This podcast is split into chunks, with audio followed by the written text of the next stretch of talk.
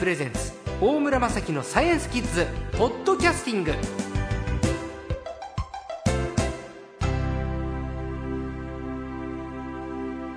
さあ今週の最高はですねガスエネルギー新聞の記者でいらっしゃいます木船新平さんです。こんにちはよろしくお願いします。よろしくお願いいたします。木船さん私と同じ取材者なんですね、はい、えー、そうですか東京八王子のご出身で一橋大学社会学部をご卒業。電気事業制度改革や原子力政策などエネルギー問題を取材されてらっしゃる。興味深いですね、集夜システムからよくわかる最新発電送電の基本と仕組みという本も出版されてるんですけれど。あの、今年に入って電気の自由化って言われてるじゃないですか。そうですね。はい。まだわかんないんですよね、実態が。だって、年間何千円お得って言われても、はい、親父からすると、まあ、それぐらいかよっていうの。奥様からすると、お得よって言うけど、な、なんか、ちょ、ちょっともうちょっと様子見たいなと思ってるんですけど、はい、そもそも電気って、もうキッズたちに分かりやすく教えてください。はいそうですね電気といった時になかなかイメージしづらいものあると思うんですけれども、はい、電気って2つあると思うんですね、うん、要するにその自然現象としての電気と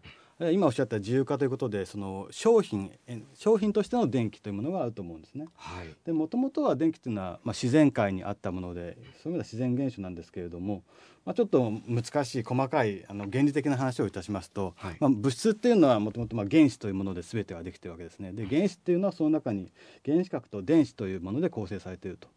で原子核っていうのはプラス。電子っていうのはマイナスのこう電気を帯びていて。原子核はプラス？プラス。電子はマイナス？へえ、で普通の物質っていうのはそのプラスマイナスのバランスが取れていてプラスマイナスゼロの状態になるのが普通なんですけれども。プラマイゼロ。プラマイゼロ。はい。ただそれがこう何かの表紙に結構そのマイナスの電子がポッと外に飛び出して、うん、そのプラスだけの原子が残ってでマイナスが多いまた別の原子ができたいっていうことがまあよく自然界ではまあ起こってしまうわけですね。プラスとマイナスのバランスが崩れ崩れる、はい、まあ、物質によっては簡単にそういうことがそういう現象が起きてしまう、ね、はい、でだんだんそうやってプラスが一本に溜まってマイナスが一本に溜まってくるとでも最終的にそのバランスをまた取ろうとしてガッとその電子の移動が起きるわけですね。はい、それがまあ電気が流れるということなんですけれども、まあ、例えばその自然界でいうと雷っていうのがありますけれども、はい、雷っていうのも空の上の方と地上の方でプラスとマイナスが分かれてそれがある瞬間になんかダーッとそこの間に電気が流れるっていうのがそうなんですか？それがまあ自然現象なんですけれどもあれはまあ電気なんですね。よく国会議事堂に雷落ちたってテレビでやってるじゃないですか。すねはい、じゃあそれは国会議事堂の下にマイナスか何かがあって上空にプラスがあって行き場を失ってそうです、ね、マイナスのところにチューっていってるのが雷。雷ですね、うん、これでプラマイゼロにしてるプラマイゼロになるのかならないのかまあ中和は通ろうとするわけですねその瞬間に。はい、でまあそれはもう雷ね、皆さん見たことは聞いたことあると思うんですけれども、はい、ものすごい光と音がするわけで、はい、ああやってものすごいエネルギーパワーがあるわけですね。だからああいったあのエネルギーパワーをなんとか人間がコントロールできればこれはもしかしたらすごい便利じゃないかってことはこれは昔からいろんな人が考えてきたことで。バック・トゥ・ザ・フューチャーではそれでねね。あの 過去から未来に帰ってきたんですもんね。なんとかジゴワットで。そうですね、はい。それでその、まあ、いろんな人がいろんな研究を昔からしてきて、ええ、で有名なのはやっぱり発明王エジソンという人がいましたけれども、うん、あの人はその、まあ、電球だとかあとあの蓄音機まあ、音を録音するかですね。ああいうものを発明したことで知られてますけれども、はい、今のその発電とか送電のその仕組み要するにあの自然界にある電気のエネルギーをうまくこう人間が活用できるような仕組みを発明したことでもまあ知られてるんですね。へえ、うん、そうか。電気ってもともと自然界に存在するものを人間が小利用に転換してったってことなんですね。すね。まあ、転換できるようにしたっていうことですね。静電気なんかもだから自然界に存在してるってことですか？あれも電気こうやってバチッとなんかこう、うん、乾燥した日にドアノブ触るとバチッとありますけれども、はい、あれも電気の一種ですよね。行き場を失った電気が人間の手が来たら、おおっつってプラスからマイナスに流れる、うん、流れると。人間の体も電気は流れますからね。やっぱこの原子でできてるわけですから、うん、ただまあじゃあその静電気でじゃあなんかテレビが見れるかってそれは見れないわけですね見られない無理です。ビビたる電気だし、はい、一瞬ですしそれを安定的にある程度の量をちゃんとこう供給できればやっぱりいろんなことが使えると生活の中で。ということで、まあ、エジソンだとかいろんな人が考えて、まあ、今のこの、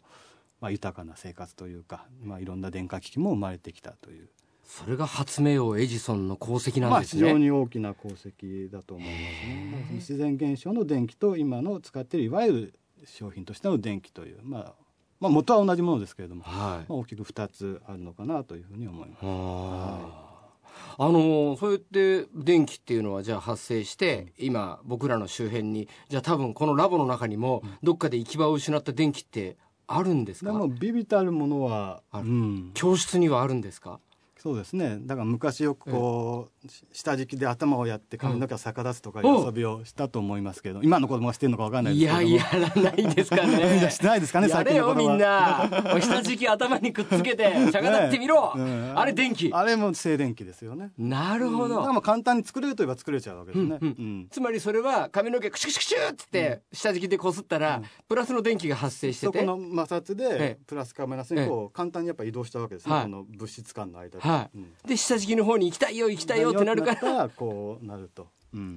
へえ、さあさあ電気っていうと東日本大震災から5年というね今年、はい、そうですね。再生可能エネルギーって、具体的に何ですか、まあ、主に今日本でやってるのは太陽光発電あれ太陽光のソーラーパネルいっぱいあるけれどあれは再生可能エネルギーっていう範疇に入るんですね。そうですね。やっぱりあの石油とか天然ガスっていうのは一回燃やしちゃうと、まあ、終わっちゃいますけれども、はい、太陽光っていうのはずっと降り注いでくるので、はい。まあ、いくら発電してもその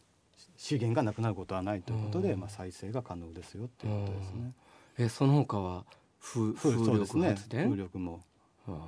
あとまあ地熱地熱。地熱発電。なんか首都圏にいると地熱って聞かないですよね。あまりないですね。やっぱ九州ですとかやっぱそのあの火山があるところ、はい、まあ、東北だとか、はい、あたりはやっぱりあの掘っていくとこうマグマですか？あってその熱を利用してっていうのはまあありますけれども、なかなか首都圏はないですね。へえ、うん、なるほど。はい、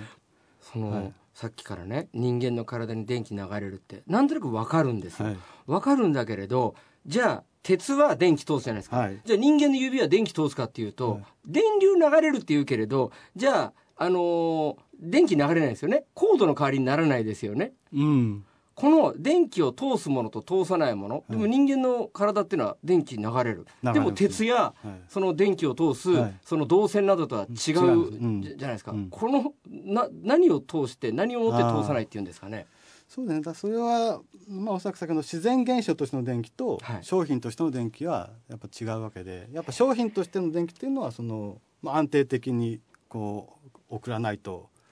いけないわけですね。まあ、そういうのはやっぱ鉄だとかそういうより